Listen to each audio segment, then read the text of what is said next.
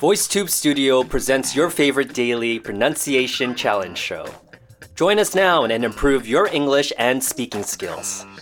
My name is Hubert, and you're listening to VoiceTube's Pronunciation Challenge.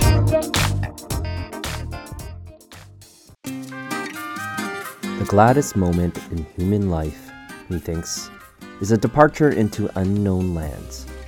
Sir Richard Burton. Hello, my lovely listeners of VoiceTube. I just wanted to say thank you for continuing to practice with me. My name is Hugh, and I'm your host for this Saturday's episode of the Pronunciation Challenge.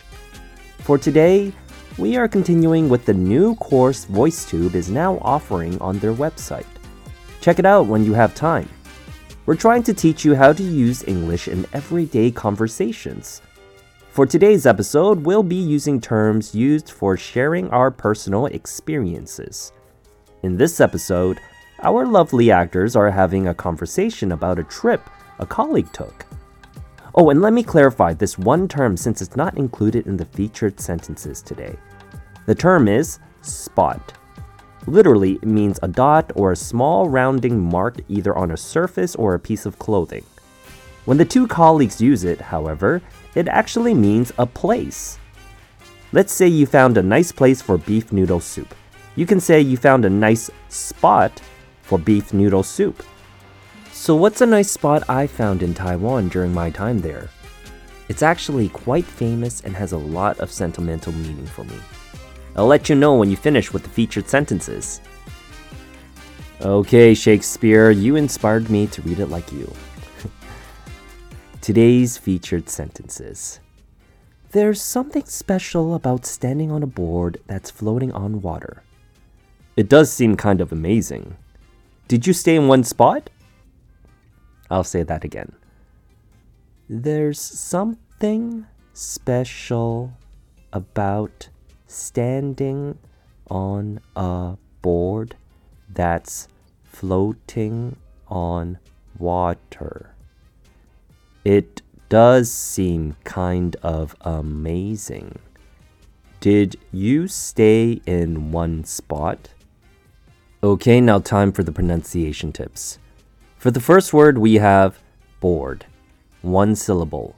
This one is quite simple, but I'm just concerned that you listeners might be confused about the pronunciation with the spelling. You know, when you have nothing to do and you want to say that you're bored? That's it, bored has the same sound board. Next up, we have floating. Two syllables. Again, don't be thrown off by the spelling. Don't worry about the letter A in this word and just say the word flow for the first syllable, like you're in a flow. Ting has your typical ing sound with a T in front. Floating. Lastly, we have amazing three syllables.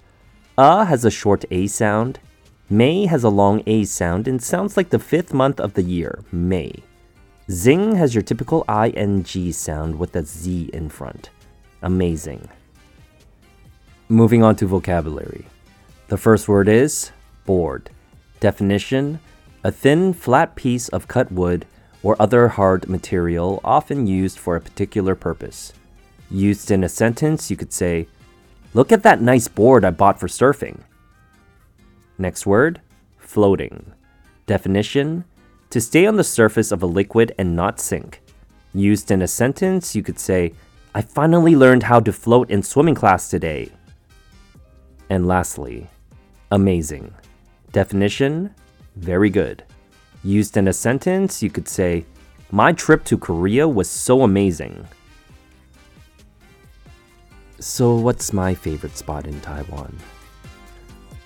A few years ago, when I first traveled to Taiwan, I visited Gaomei wetlands with a dear friend of mine. I'll never forget the time we stood knee deep in the water watching the sunset. The view was so amazing. I remember shouting a few phrases into the horizon to give myself some encouragement because I wasn't very happy at the time. The places my friend showed me really cheered me up and made me forget about my problems at the time. It's a precious memory to me, and I'll never forget it. I was overwhelmed by emotions at the time, but I never showed her. I don't know if she's listening to this, but I just wanted to say thank you. Alright, listeners, get those recordings in if you haven't done so yet. Find my handle on Instagram at HughTran underscore to check out what I'm up to. Until the next episode, see ya.